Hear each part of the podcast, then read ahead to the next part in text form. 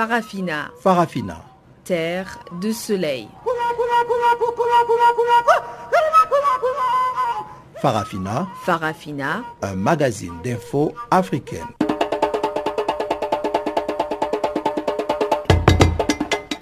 Présentation Pamela Kumba. Bonjour à tous et merci de nous rejoindre sur les ondes de Channel Africa pour suivre cette nouvelle édition des actualités en français. Nous émettons depuis nos studios d'Auckland Park à Johannesburg sous la direction technique de Catherine Maleka.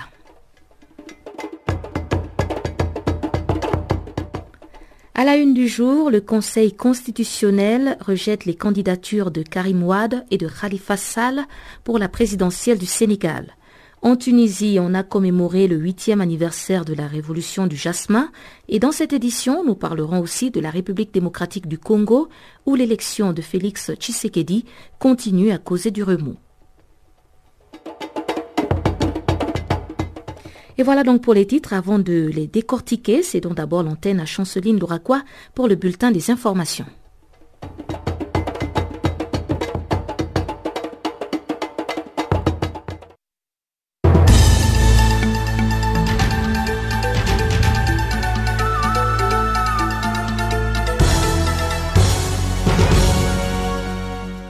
Bonjour à tous et à toutes.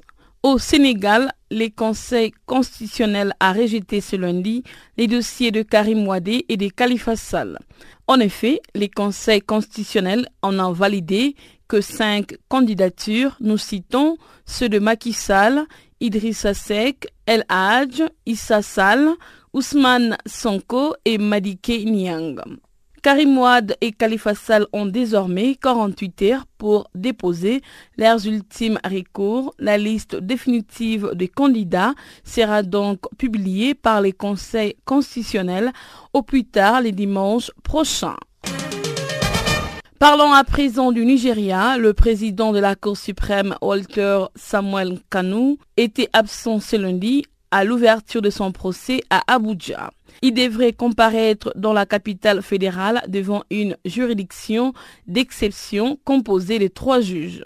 Il est accusé de ne pas avoir déclaré plusieurs comptes bancaires en dollars, euros et livres sterling, alors que la loi nigériane oblige tous les responsables officiels à déclarer leurs avoirs et interdit de détenir des comptes en devises.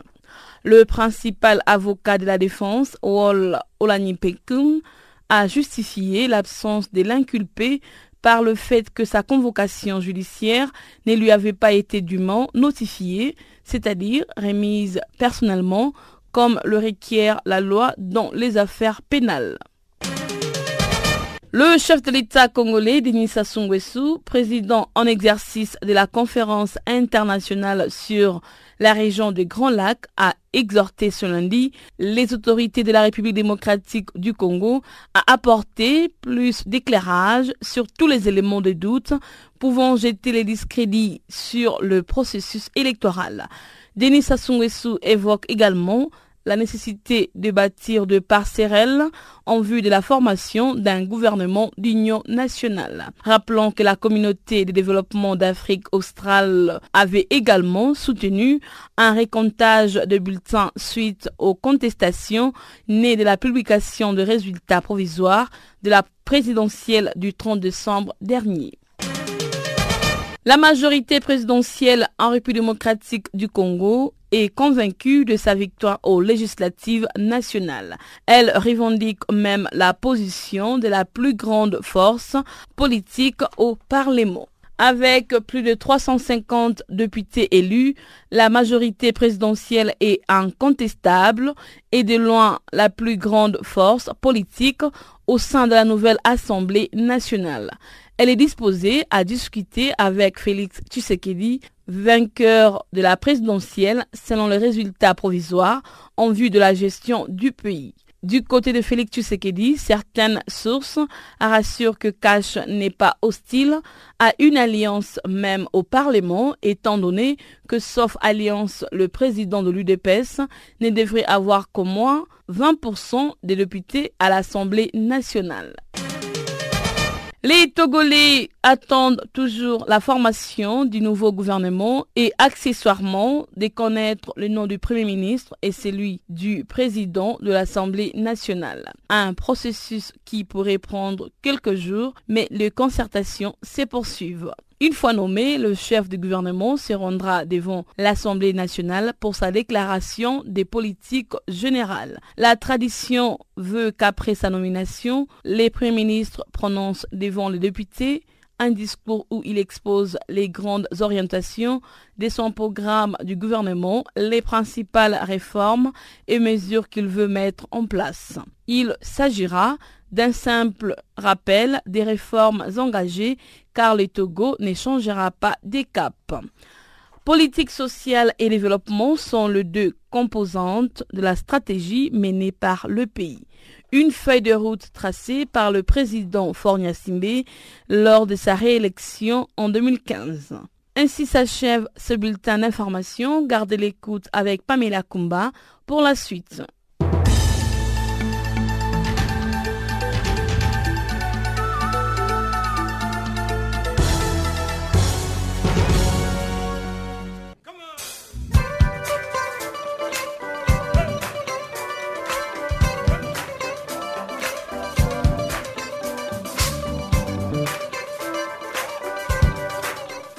Farafina, votre rendez-vous hebdomadaire sur Channel Africa, la radio panafricaine. Farafina, votre programme des actualités en langue française sur Channel Africa.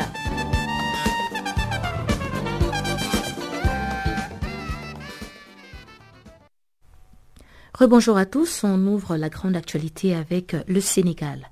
Les deux poids lourds de l'opposition sénégalaise ont été écartés ce lundi par le Conseil constitutionnel.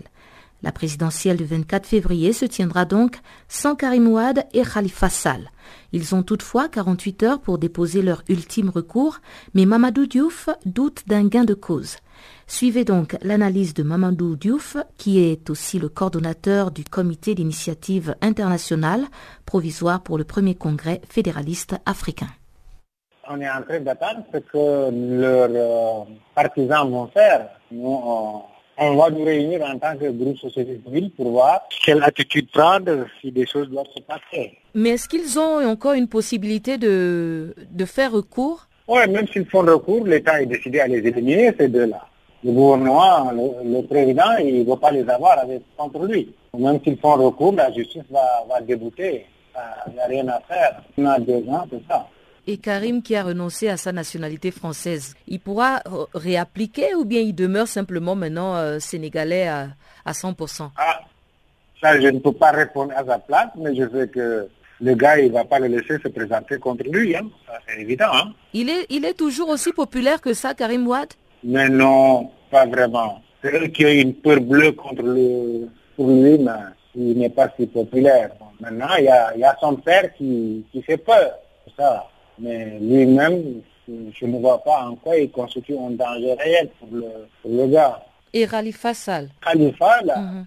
hein, Khalifa, oui, oui, non, Khalifa, ils ne vont pas le laisser présenter, hein, ça c'est évident. Khalifa est encore populaire. Donc là, il a aussi perdu son mandat de, de député. Bon, non, son mandat de député, il n'a pas, il pas encore perdu. Mais le mandat du maire, ils l'ont destitué en tant que maire. Et sans doute, s'il faut faire quelque chose aussi contre lui pour le, le Parlement, ils le feront. Parce que la commande, c'est de le liquider carrément et de le mettre hors course à tous les niveaux, de l'affaiblir totalement. Quels opposants alors de, de taille vous reste-t-il, là, puisque ces deux-là sont déjà éliminés? Oui, mais c'était ça les opposants de taille qu'il fallait éliminer. Maintenant, il y a, y a d'autres qui sont en course et qui, s'ils se mettaient ensemble, pourraient faire l'affaire. Mais comme le jeune Sonko, euh, bon, Idrissa, ce n'est pas tellement évident, sauf si Idrissa récupère les mécontents du PDS qui n'auront pas Karim. Donc voilà, on verra ce qui va se passer dans la semaine là.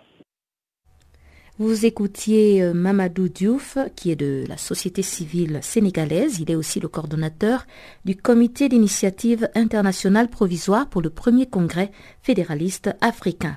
Et puis, les élections en République démocratique du Congo alimentent toujours les débats. La SADC a suggéré un recomptage de voix et un gouvernement d'union nationale proposition saluée par le Comité des droits de l'homme du Congo par la voix de son président, Henri Christin Longenja. c'est aussi même notre position. Nous, nous pensons que le comptage manuel, bureau par bureau, ça serait une bonne chose parce que la RDC a toujours souffert de la crise d'illégitimité.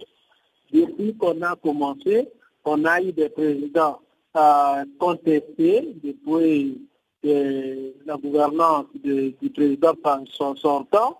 On a toujours critiqué et en 2006, on a eu la guerre à Kinshasa. En 2011, euh, il y en a eu des présidents qui se sont euh, présentés. Donc, c'était toujours des problèmes d'illégitimité qui posaient problème. Et qu'aujourd'hui, si on doit encore renforcer cette crise de légitimité, ça, ça sera vraiment regrettable pour la RDC. C'est comme ça que même notre émission, nous avons pensé de la même manière que SADEC, qu'on puisse, que la CENI puisse publier les résultats bureau par bureau et que si on doit faire le recomptage manuel, c'est une bonne chose. On dit qu'il y la précipitation par rapport des calendriers et qu'on soit surpris que la Cour euh, se prononce. C'est tout ça, c'est des deux jours fériés qui vont commencer d'ici là. S'ils ne font pas comme euh, si la Cour ne fait pas, comme la FADEC et nous tous, des observateurs, nous demandons, ça sera que renforcer cette crise de légitimité au Congo et le Congo ne va pas sortir de nouvelles. Et que pensez-vous du gouvernement d'union nationale? Est-ce que ce serait une solution de sortie de crise euh, euh, souhaitable pour euh, la prochaine équipe au pouvoir? Oui, mais le gouvernement d'union nationale avec été composants. Parce que déjà, on voit les FCC, c'est-à-dire la composante du, pouvoir aujourd'hui, se, regrouper avec CAC, c'est-à-dire la composante du président élu aujourd'hui. Et que c'est la composante FCC qui a raflé tous les pouvoirs, que ce soit au niveau provincial, tout comme au niveau parlementaire, et qui est appelé à mettre en place un gouvernement officiellement. Alors, si on doit parler du gouvernement de la Union nationale, c'est juste FCC qui va corter les autres. Donc, ça ne sera que la continuité. Et nous ne pensons pas que vraiment ça, puisse vraiment aider. Parce que même si aujourd'hui, on a ce genre de gouvernement de la Union nationale, qu'on en a toujours vu parce que le gouvernement qu'on a maintenant euh, qui va partir, on, disait toujours que c'est un gouvernement euh, de cohésion nationale de la Union nationale parce qu'on a toujours l'opposition dedans et le pouvoir dedans. Mais qui, vers la fin, s'est réuni euh, au Front commun pour le Congo FCC. Alors, le plus grand problème du Congo ici, je pense que la charge repose à la Cour constitutionnelle qui doit vraiment tout faire pour dire la loi et faire éclater la vérité tout en montrant noir sur blanc que c'est elle qui a gagné et que l'autre a perdu avec des preuves, avec bureau par bureau, en comptant des voix. Ça va calmer tout le monde. Parce que même si on mettait ce gouvernement de l'Union nationale, pour l'opinion publique, ça ne leur dirait absolument rien.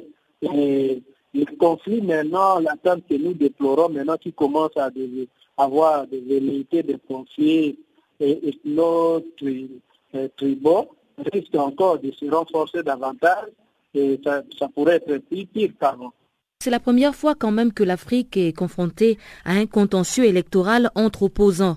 Y a-t-il selon vous des chances que la Cour constitutionnelle ramène les compteurs à zéro et tranche pour une reprise des élections euh, en République démocratique du Congo? Bon, c'est l'une des options qui est en train d'être soulevée jusque-là, mais à vrai dire, euh, ce contentieux-là entre les deux opposants, c'est la première fois, mais la question qui se pose, est-ce que réellement euh, l'opposant qui a pris le pouvoir, est-ce qu'il a réellement pris le pouvoir parce que son parti a gagné ou quoi Pour preuve que son parti, qui devrait gagner les élections, n'a même pas gagné au niveau de la députation, que ce soit provinciale, euh, tout comme nationale. Alors comment expliquer que la population qui a voulu le changement puisse élire seulement la personne au sommet de l'État et tous ces candidats députés, que ce soit provinciaux et nationaux, soient rejetés? Henri Christin Longenja, porte-parole et euh, président de la Voix du Congo. Il est aussi donc président exécutif du Comité des droits de l'homme du Congo. Au Gabon, un nouveau gouvernement a été rendu public euh, le week-end via une vidéo du président convalescent Ali Bongo Ondimba au Maroc. Ce nouveau gouvernement compte 38 membres, y compris le Premier ministre, contre 41 ministres dans l'équipe sortante. Pour les membres de l'opposition, cette équipe ne peut rien apporter au pays car c'est la même équipe qui a été reconduite. Suivant la réaction de François Ondo Edou, vice-président et porte-parole de l'Union nationale, il propose la mise en place d'un comité d'experts de médecins pour confirmer si le président Ali Bongo Ondimba a la capacité d'assumer les hautes charges liées à sa fonction de président de la République. François Ondo Edou est au micro de Chanceline Louraquois on a repris le même gouvernement de briques et de brocs. En tout cas, aucune perspective heureuse pour notre pays au moment où nous traversons une crise politique, euh, une crise économique et euh, renforcée par l'absence prolongée hein, de celui qui est la tête de l'État gabonais, dont on n'a aucune information sur sa santé et sur euh, sa disponibilité ou sa capacité à continuer à diriger le pays. La nouvelle équipe ne comprend pas vraiment euh, le membre de l'opposition. Est-ce que cela ne trahit pas l'esprit du dialogue national au Gabon? C'est la même équipe gouvernementale qui est reconduite. Et euh, c'est pour ça que je vous ai dit qu'on a repris les mêmes et on recommence avec les mêmes. Cette équipe ne peut rien apporter au pays. Nous pensions euh, à l'époque que la sagesse prévaudrait, mais manifestement, elle n'est pas au rendez-vous, la sagesse. Vous faites partie de l'opposition. À quoi s'attendre par rapport à, à ces nouveaux gouvernements? Nous, nous pensons que, constatons qu'il y a un vide au sommet de l'État qui a vacance du pouvoir. Et les faits sont là pour euh, euh, l'indiquer. Le président de la République, dans son traditionnel message à la nation, n'a fait que deux minutes, une intervention de deux minutes, ce qui montre à suffisance qu'il euh, n'a pas la capacité physique de tenir longtemps un discours. Et nous disons que la constitution de la République gabonaise prévoit les cas de vacances de pouvoir. Et cela est prévu par l'article 13 de la Constitution. Et ce que nous faisons, depuis, en tout cas depuis l'annonce de la maladie de M. Ali Bongo et toutes les informations qui circulent au sujet de son indisponibilité, nous demandons et nous continuons de demander qu'il y ait l'application de l'article 13 de la Constitution.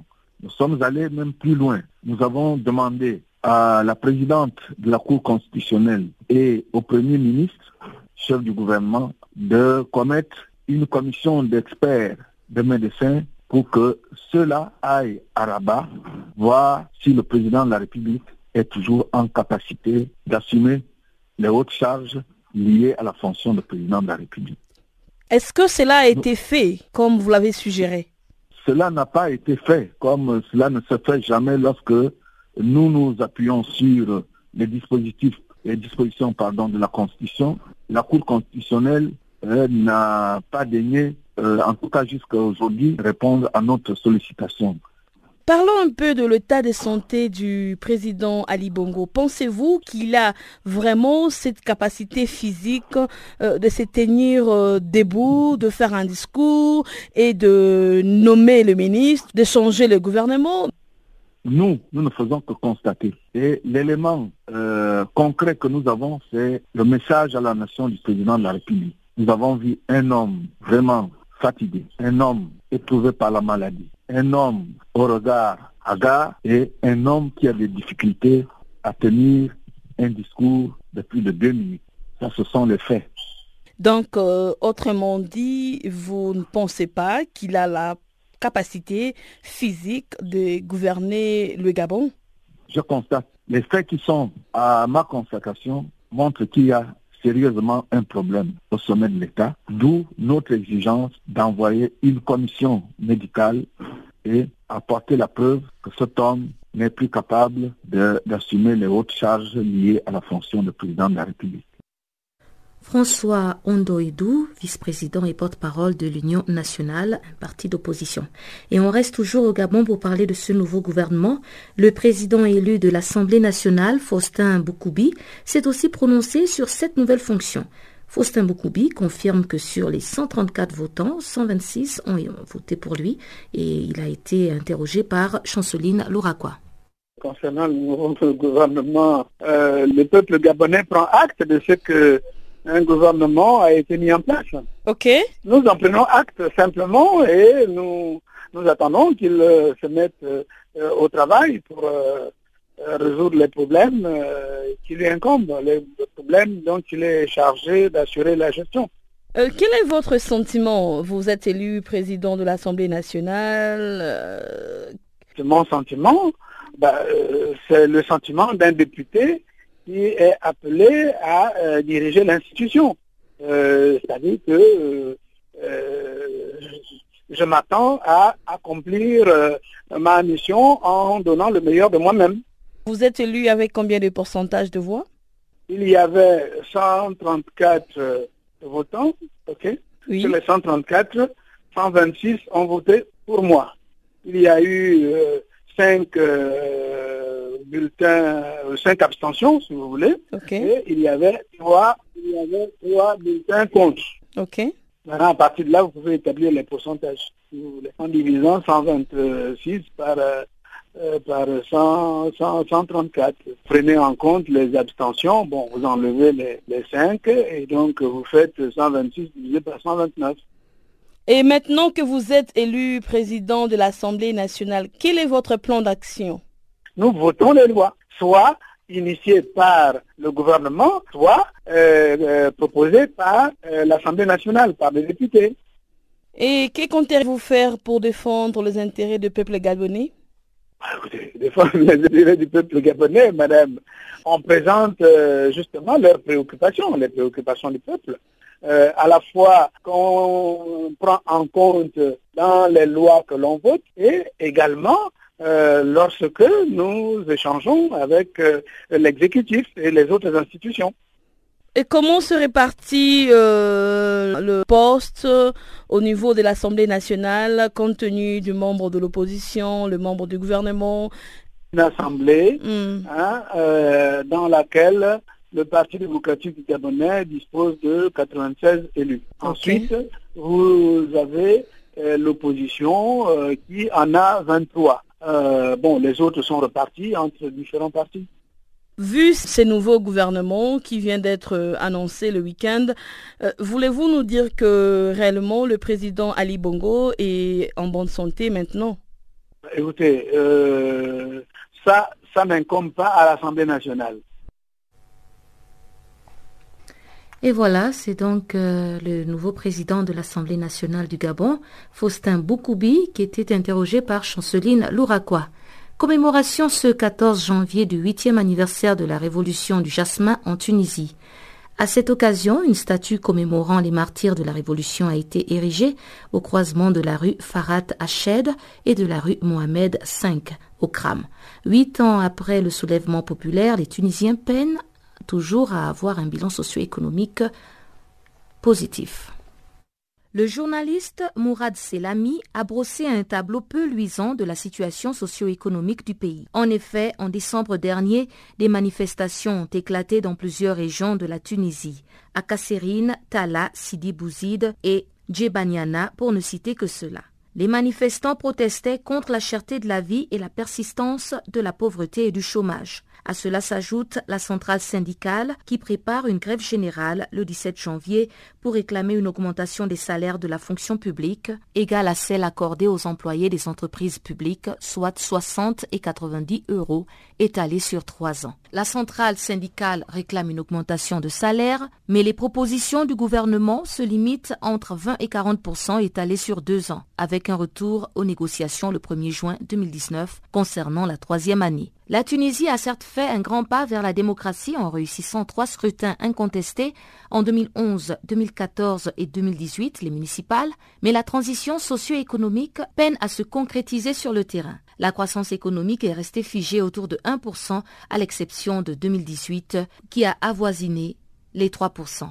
Mais cette même année 2018 a aussi connu une hausse vertigineuse des prix selon les économistes avec une inflation officielle de 7,5% bien que la centrale syndicale parle de 20%. Le chômage frappe encore de plein fouet la population, notamment les jeunes diplômés, qui représentent le tiers de 680 000 chômeurs, soit 15% de la population en âge de travailler en Tunisie. Le journaliste Mourad Selami du quotidien en ligne El Watan a écrit qu'il suffit de constater la multiplication des fermetures de routes, sit-in et autres tentatives de suicide pour conclure à l'insatisfaction d'une frange de la population des résultats de la chute de la dictature en Tunisie.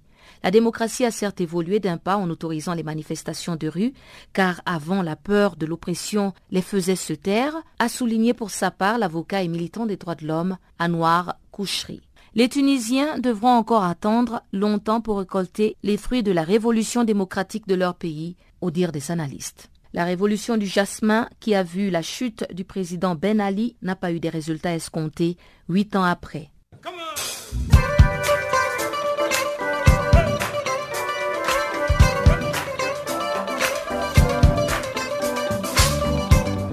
Vous écoutez Channel Africa, une station de radio internationale d'Afrique du Sud.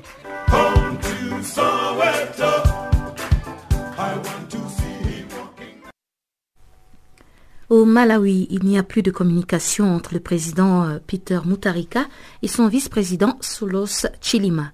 L'analyste politique Kabanga Evariste affirme que Soulos Chilima a quitté le pouvoir, le parti au pouvoir, pardon, en juin dernier pour créer son nouveau parti afin de pouvoir compétir contre le président Mutarika aux élections générales du mois de mai. Il affirme au micro de Chanceline Louraquois que le vice-président est prêt à faire alliance avec Joyce Banda, l'ancienne présidente.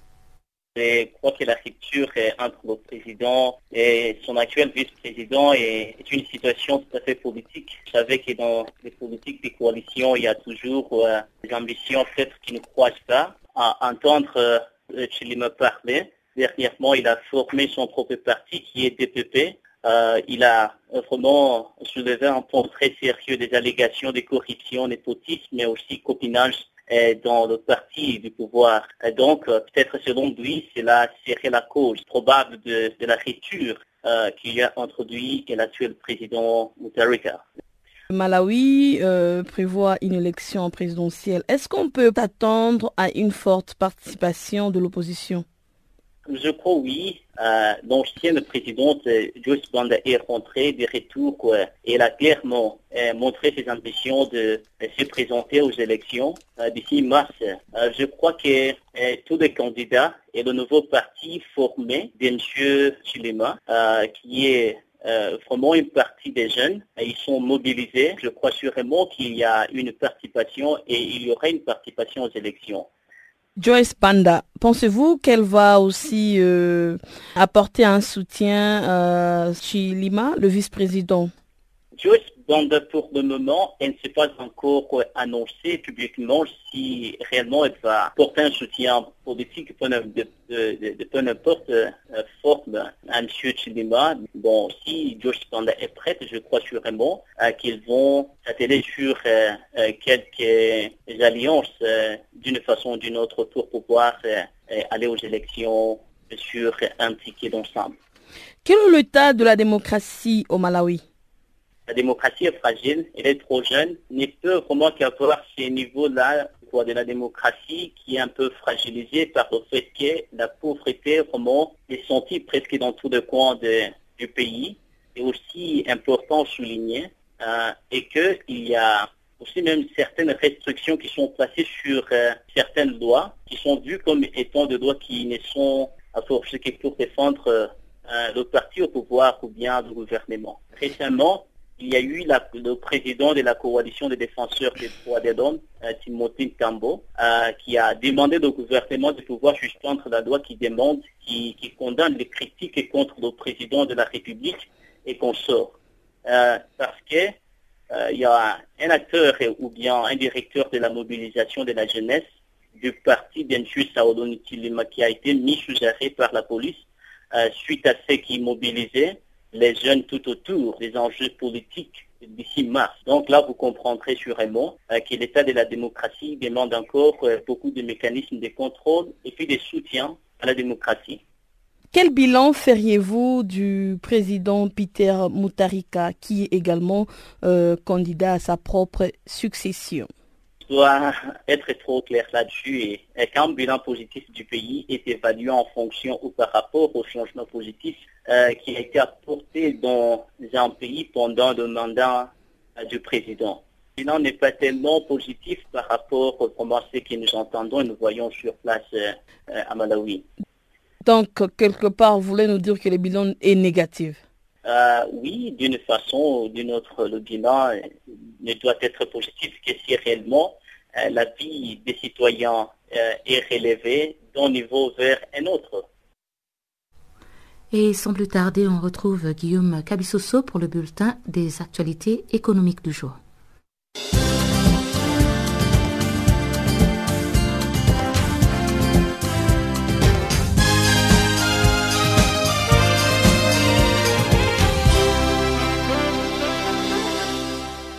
Bonjour à tous. Dans la page économique de ce magazine des actualités, des manifestations ont éclaté ce lundi dans les deux principales villes du Zimbabwe pour protester contre la forte hausse de prix de l'essence décrétée par le gouvernement. Le président Emerson Nangangwa a annoncé samedi soir le doublement des prix de carburant pour tenter d'enrayer sa plus grave pénurie de pétrole dans le pays depuis dix ans. Cette mesure a suscité des vives protestations dans tout le pays et la principale centrale syndicale du pays a appelé la population à une grève de trois jours. L'économie du Zimbabwe est sortie exsangue du règne de 37 ans de Robert Mugabe. Son successeur Emerson Nangagwa promet depuis de relancer l'économie jusque-là sans résultat. Le pays souffre notamment d'un manque criant de liquidités en dollars américains. Vendredi soir, le ministre des Finances du Zimbabwe a affirmé que son pays va bientôt réintroduire sa propre monnaie. Objectif pallier le manque de dollars américains qui étrangle depuis des années l'économie du Zimbabwe. Le Sénégal va bénéficier d'un financement de 180 millions de dollars de la part de la Banque mondiale. C'est ce qu'a indiqué le ministre des Finances sénégalais Amadouba. Ce financement qui a été accordé à titre d'appui budgétaire devrait permettre au Sénégal de soutenir des réformes dans les secteurs de l'énergie, des technologies de l'information et de la communication et de la croissance inclusive, entre autres. Selon l'accord de financement du deuxième programme de développement des réformes structurelles multisectorielles conclu jeudi dernier, Environ 75 millions de dollars devraient être consacrés au développement des capacités de plus de 200 000 enfants de moins de 5 ans qui fréquentent les écoles maternelles du pays. Près de 53 millions de dollars devraient quant à eux être destinés à la formation de 20 000 apprentis et de 400 maîtres apprentis à travers le pays. Direction à présent le Burkina Faso qui va consacrer 61,2 millions de dollars à la lutte contre l'insécurité alimentaire en 2019. Ces financements devraient être décaissés via un plan de réponse et de soutien aux personnes vulnérables à l'insécurité alimentaire et nutritionnelle adopté mercredi dernier. Celui-ci vise à améliorer la sécurité alimentaire et nutritionnelle de personnes défavorisées grâce à la mise en œuvre d'actions appropriées près de 3,8 millions de personnes en situation de stress alimentaire et 24 300 personnes en situation d'urgence alimentaire devraient également en bénéficier. Pour rappel, en 2018, plusieurs milliers de Burkina Faso étaient entrés en situation d'insécurité alimentaire en raison d'un déficit céréalier de 477 000 tonnes enregistrées pour les pays lors de la campagne agricole 2017-2018. Le ministre du Commerce, de l'Industrie et des Ressources minières de pays membres de l'Union africaine ont réaffirmé samedi à Addis Abeba en Éthiopie l'engagement des pays membres à l'achèvement de toutes les phases en suspens de négociations sur la zone de libre-échange continentale africaine. Dans la déclaration finale adoptée samedi, les ministres ont également réaffirmé leur engagement à l'amélioration et à la diversification des capacités productives des économies africaines. Ils ont plaidé dans ce sens pour une valeur ajoutée accrue et la transformation des matières premières ainsi que pour le développement d'un secteur des services concurrentiels afin d'améliorer la position concurrentielle de l'Afrique dans l'économie mondiale. En rappel, le Maroc a été élu vendredi à la présidence du comité technique spécial chargé du commerce, de l'industrie et des ressources minières de l'Union africaine pour un mandat de deux ans. Enfin, pour terminer, la Banque mondiale a estimé que l'économie algérienne devrait croître de 2,3% en 2019 et de 1,8% en 2020. Dans son rapport sur les perspectives de l'économie mondiale, l'institution a précisé que le taux de croissance de 2,3% prévu en 2019 est supérieur à sa précédente estimation de 2% datant de juin 2018. La prévision actualisée pour 2019 reste cependant légèrement en baisse comparée à celle de 2018, année durant laquelle le produit intérieur brut de l'Algérie a enregistré une progression de 2,5%. Ces ralentissements projetés de la croissance s'expliquent essentiellement par la baisse des dépenses publiques dans un contexte de chute des prix des hydrocarbures qui représente plus de 90% des exportations algériennes.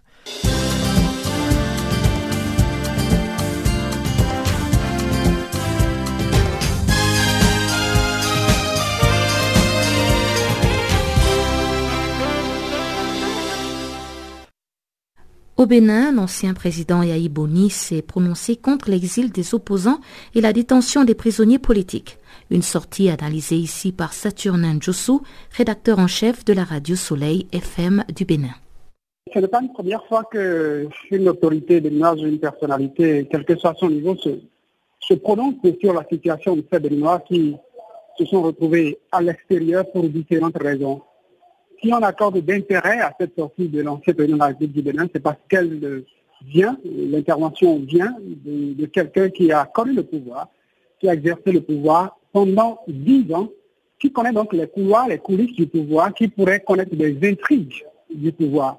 Alors, quand on entend Mori aujourd'hui parler de ces Béninois qui sont à l'extérieur et qui plutôt qu'utiliser le terme du pouvoir en place, parce que ceux qui sont actuellement au pouvoir, les, hommes du gouvernement, les communicants et autres, parlent non pas d'exilés politiques, mais plutôt de fugitifs, des gens qui sont en difficulté avec les lois du pays, qui sont en difficulté devant la justice et qui, pour ne pas répondre euh, de leur forfaiture, ont préféré fuir. C'est ce que disent les hommes du pouvoir, les communicants du régime. On entend maintenant quelqu'un qui a exercé le pouvoir pendant dix ans lui, au lieu d'utiliser ce terme de fugitif, à choisir le sien, à parler d'exilés politiques.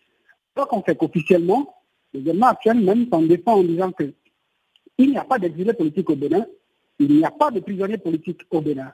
Parce qu'officiellement, il n'y a pas d'acte qu'on a posé. Il n'y a pas d'acte officiel qu'on pourrait interpréter en disant que voilà, c'est pour telle autre raison, pour des raisons politiques qu'on est en train de poursuivre Sébastien Germain à par exemple, Komi Koutier, par exemple, Valentin Agostou Benatin, pour ne citer que cela. Cela voudrait dire qu'officiellement, quelqu'un qui est au pouvoir, pour éviter la foudre de la communauté internationale, pour éviter une certaine critique des interprétations venant euh, euh, euh, d'autres obédiences, peut se cacher derrière des motifs. C'est ça la différence entre motif et mobile.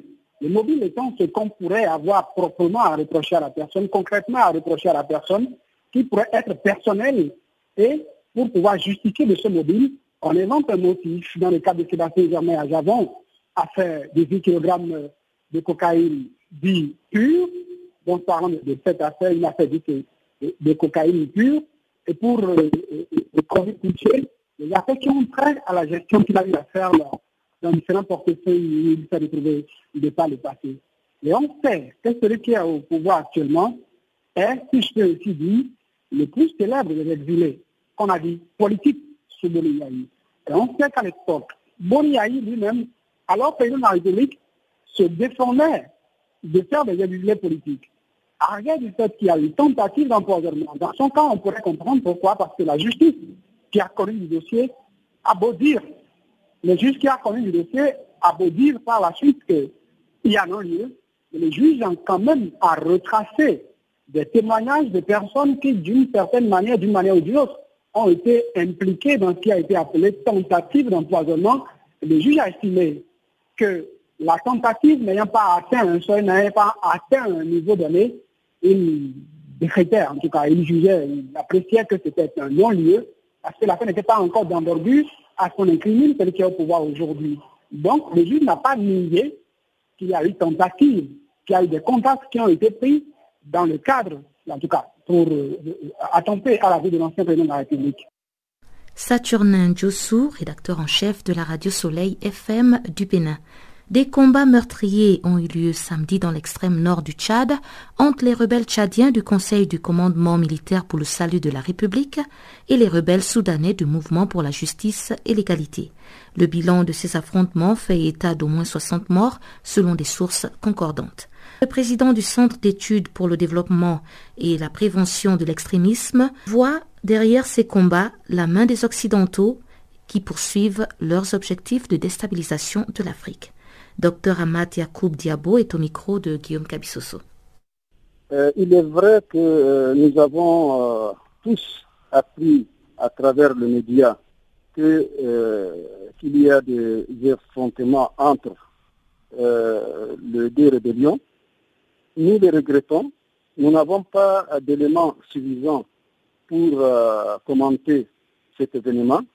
Mais toujours est-il euh, qu'il faut regretter et condamner ce genre de violence qui se passe euh, sur notre sol, euh, à l'extrême nord.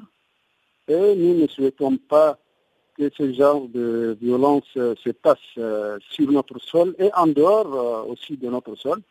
Et c'est pourquoi il est temps que la paix règne surtout en Libye parce que euh, ce qui se passe euh, euh, à l'extrême nord, c'est les conséquences de l'intervention occidentale en Libye en 2011, ce qui est vraiment regrettable. Et nous souhaitons que l'Occident, qui a provoqué ce genre d'instabilité sur le sol tchadien, sur le sol libyen, et qui s'est propagé au-delà du sol libyen et qui menace la stabilité dans la région, nous souhaitons que euh, l'Occident qui est intervenu pour déstabiliser la Libye puisse intervenir d'une manière efficace pour que la paix règne dans ce pays et pour que euh, la menace ne se propage pas dans la région. Et pour vous donc, euh, quels sont les enjeux derrière ces combats qui se sont déroulés ce week-end Vous savez, euh, ce n'est pas moi qui parle de la déstabilisation de la Libye par euh, l'Occident. C'est tout le monde qui en parle et tout le monde reconnaît, et même l'Occident, et surtout à la tête desquels les États-Unis d'Amérique et la France reconnaissent ces méfaits. Ils reconnaissent qu'ils ont déstabilisé euh, pays. Quant aux enjeux, je dis, pour l'instant, nous n'avons pas des informations suffisantes pour euh, pouvoir euh, commenter surtout les enjeux. Tout ce qu'on souhaite, c'est l'intervention de la communauté internationale pour pouvoir trouver une solution définitive au conflit qui, qui se passe actuellement en Libye depuis 2011. Parce que si on n'arrive pas à stabiliser la Libye, il y aura ce genre de propagation de conflits, non seulement à l'extrême nord du Tchad, on a vu, ça se passe au Niger et ça se passe au Mali. Tout cela, c'est les conséquences de la déstabilisation de la Libye par l'Occident. Il faut le reconnaître, il faut trouver une solution adéquate, une solution définitive. Il faut intervenir pour trouver une solution. Sinon, la déstabilisation de la Libye ne va pas seulement affecter les pays limitrophes, mais ça va affecter en même temps euh, l'Occident qui a déclenché cette euh, déstabilisation. On parle de plus ou moins 60 morts lors euh, de ces affrontements des samedis. Pour vous, finalement, quelle serait la solution que vous proposeriez pour voir cette situation de déstabilisation de la partie sud de la Libye prendre fin, puisque cette déstabilisation a des conséquences sur les territoires euh, tchadiens? Cette déstabilisation n'a pas seulement des conséquences sur les territoires tchadiens. cette déstabilisation a des conséquences sur la région tout entière et elle a des conséquences aussi sur l'Occident. Donc, la seule solution est d'appeler, de, lancer un appel à l'Occident pour qu'il prenne euh, cette situation au sérieux et intervenir d'une manière sage, sans prendre parti, pour régler ces problèmes. Et en tournée dans la région du Sahel, le président du comité international de la Croix-Rouge, Peter Morer, est au Niger. Il est allé dans les zones d'intervention du CICR, à Difa et à Agadez notamment, pour évaluer les besoins humanitaires avant de faire une annonce de l'ouverture prochaine d'un bureau de sa structure à Tilaberi, sur la frontière entre le Niger, le Burkina Faso et le Mali. Le point avec notre correspondant au Niger, Abdul Razak Idrissa. C'est la principale information de cette visite au Niger du président du comité international de la Croix-Rouge, l'ouverture d'un bureau du CICR à Tilaberi, une région en proie aux attaques djihadistes du fait de sa position frontalière avec le Mali et le Burkina Faso. Peter Morer. C'est une région qui euh, appartient à nos grandes préoccupations, il est, clair. Hein. J'étais du côté Mali, euh, euh, j'ai vu un peu l'autre face la médaille. Et il est clair que le CICR veut travailler d'une manière euh, euh, encore euh, plus engagée dans cette région. Nous voulons ouvrir sous, dans quelques semaines un bureau à Tilaberi. Et donc, ça, ça, vous signale déjà que le CICR va être davantage actif dans cette région. Euh, il est clair que nous essayons de suivre le mouvement des problèmes et vous avez raison à relever que la frontière entre le Mali et le Burkina et le Niger dans son ensemble maintenant est une zone d'instabilité qui euh, nous préoccupe euh, en visitant des retournés et des réfugiés et des population déplacée à l'intérieur du pays du côté Mali à, Menaka, euh, j'ai eu l'illustration combien complexe euh, était la situation. Il y avait ceux qui partaient, euh, ceux qui rentraient du Niger, ceux qui étaient déplacés à l'intérieur du Mali. Et puis, il va sans doute que c'est euh, une des régions qui aujourd'hui, point de vue sécuritaire, point de vue sécurité pour les populations, point de vue sécurité pour les travailleurs humanitaires, représente un défi énorme et sur laquelle, avec l'ouverture d'un bureau à Tilaberi, on veut connaître davantage et agir davantage. Peter Morer est allé aussi à Difa à la rencontre des populations affectées par le conflit de Boko Haram. J'ai perçu une multiplicité de demandes différentes et pour nous, c'était très intéressant euh, de voir aussi ces besoins différents. Il y a des communautés qui aujourd'hui euh, sont fortement limitées à exercer leurs activités économiques à cause, euh, bien sûr, du, de l'état d'urgence, des limitations sécuritaires. Les pêcheurs ont des difficultés à pêcher sur, euh, le lac Tchad, d'autres ont d'autres difficultés. Et ces communautés-là, euh, ils, ont l'espoir de regagner une fois leur foyer traditionnel, mais ils sont extrêmement dépendants de soutien traditionnel humanitaire de livraison euh, de nourriture et de biens élémentaires pour les jours. De tout cela, le patron du comité international de la Croix-Rouge en fera des arguments de plaidoyer pour une assistance accrue. J'ai aussi l'intention dans les semaines qui viennent de parler à différentes instances internationales des problèmes du, Sahel. Euh, comme vous le savez peut-être, dans une semaine, il y aura la réunion à, Davos du Forum économique mondial. Il y aura quelques semaines après euh, à Genève euh, la réunion du Conseil des droits de l'homme qui rassemble toujours passablement de ministres des Affaires étrangères. Donc on va saisir les occasions qui se présentent pour parler aussi de l'importance d'une action humanitaire et développement plus poussé euh, et qui contribue à la stabilité des communautés, des hommes et des femmes qui restent quand, quand même dans une situation extrêmement fragile euh, dans le Sahel. Abdulrazak Idrissa à Niamey pour Channel Africa. Allons maintenant sur les terrains de sport pour nous enquérir des disciplines qui ont marqué l'actualité du jour. On retrouve donc euh, Guillaume Cabissoso.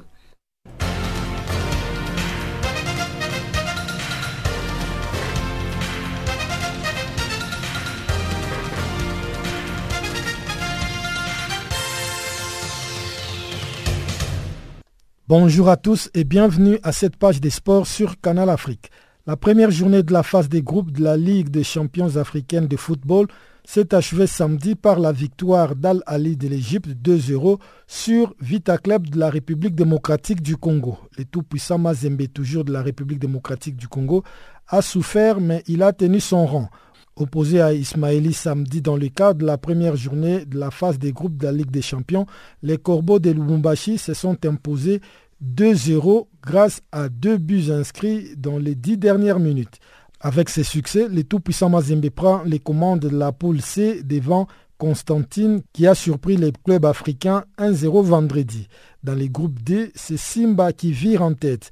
Le club tanzanien au glorieux passé n'a fait qu'une bouchée de la JS Saoura qui a atteint ce niveau pour la première fois. Score du match 3 buts à 0. Dans cette poule, Simba est suivi par Al Ali, finaliste malheureux de deux précédentes éditions et qui a bien débuté en dominant Vita Club 2-0, nous l'avons dit. Pas d'avancée en revanche dans le groupe B. Après le 1-1 entre Oroya et l'Espérance Tunis, le FC Platinum et Orlando Pirates ont partagé les points à leur tour sur le score de 0 buts partout. Rendez-vous dès le week-end prochain pour la deuxième journée. Toujours en football, de nombreux matchs de barrage allés de la Coupe la Confédération africaine de football étaient au programme dimanche à travers les continents. Pas de but dans l'affiche du jour entre les Tia Tanger et Zamalek, zéro but partout. Et tout se jouera donc au retour dans une semaine en Égypte. Dans l'autre grand derby, les Zambiens des Esco ont en revanche pris une option face aux Sud-Africains des Kazachif, 3 buts à 1. Même chose pour le Marocain de Hassania Agadir qui s'impose 1-0 en Éthiopie contre Djima Abba Jafar.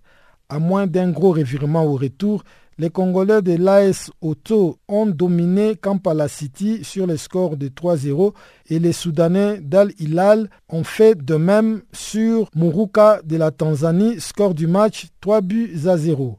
Fin de la manche allée ce lundi avec l'affiche Jaraf Dakar contre Berkane au programme.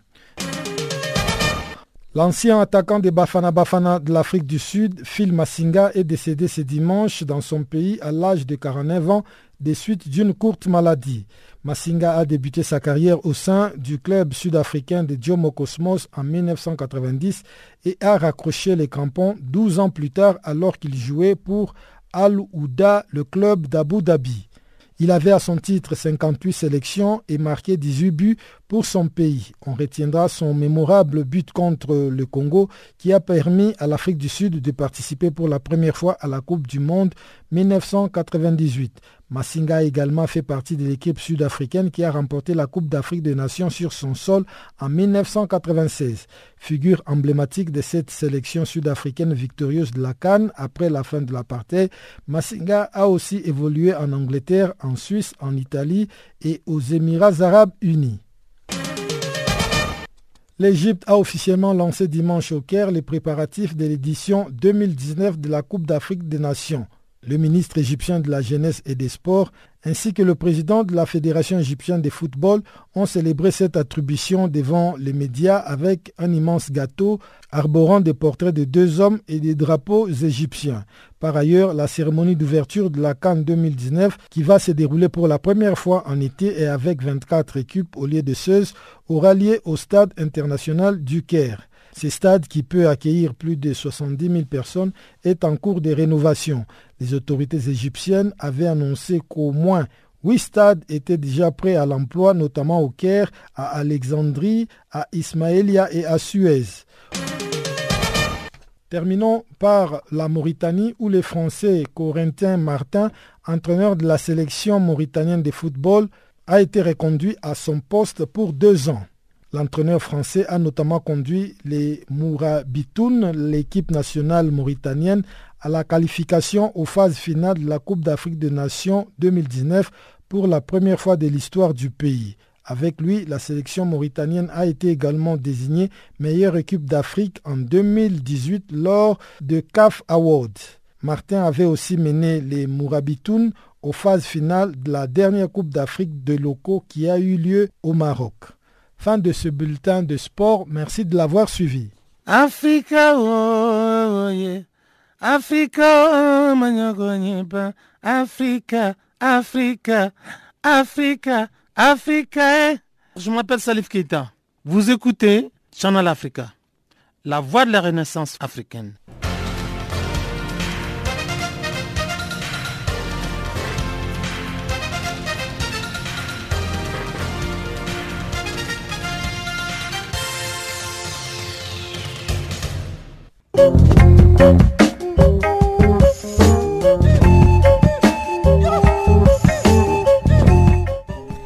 Et voilà pour ce qui est de Farafina ce soir. Encore une fois, merci de nous avoir suivis. On se donne rendez-vous pour demain, même heure, même fréquence, pour d'autres actualités en français sur Channel Africa. Au revoir.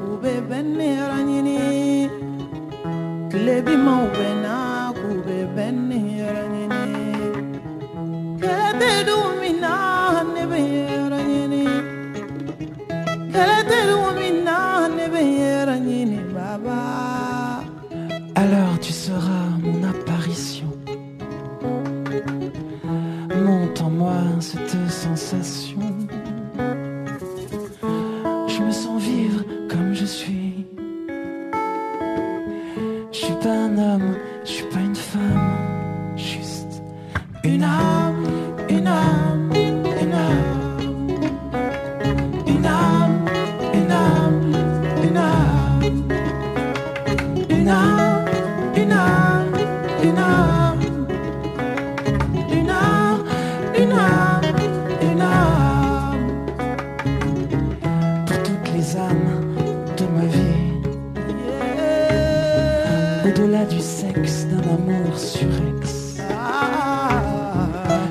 fil en